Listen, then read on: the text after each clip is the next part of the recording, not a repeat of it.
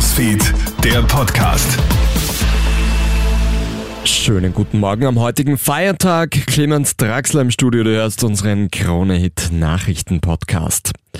Die Stadt Wien stellt Schülerinnen vorerst an neuen Schulen gratis Tampons und Binden zur Verfügung.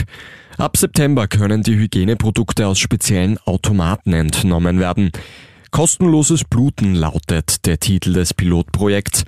Rund 90 Euro müssen Frauen im Jahr für Menstruationsartikel ausgeben, meint die Wiener SPÖ-Jugend. Gerade für Schülerinnen sind knapp 8 Euro im Monat oft viel Geld. Viel Glück im Unglück hatten gestern Abend hunderte Gäste im Nightchat von Innsbruck nach Hamburg und Amsterdam. Auf dem Autoreisezug gerät ein PKW in Brand. Ausgerechnet im Terferner Tunnel. Die Feuerwehr kann alle 200 Fahrgäste aus dem Zug befreien. Rund 50 von ihnen holen sich dabei eine leichte Rauchgasvergiftung.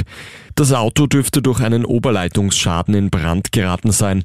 Der Zug nach Hamburg und Amsterdam ist daraufhin ausgefallen. Fliegst du im Sommer nach London, dann musst du mit Verzögerungen und Ausfällen rechnen.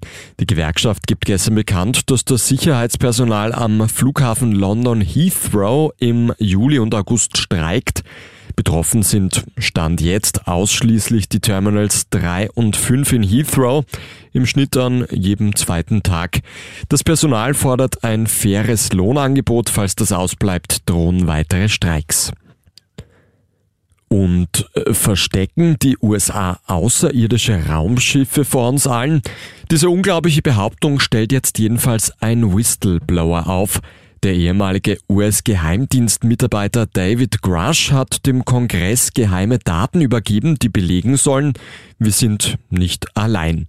Die US-Regierung würde seit Jahrzehnten Fluggeräte bergen, die nicht menschlich wären. Sogar komplett intakte Raumschiffe wären da dabei. Die US-Regierung, das Militär und auch die vor gut zwei Jahren installierte UFO-Behörde melden, ihnen seien keine Raumschiffe bekannt. Das war der Kronet Nachrichten Podcast für heute früh. Vielen Dank fürs Einschalten.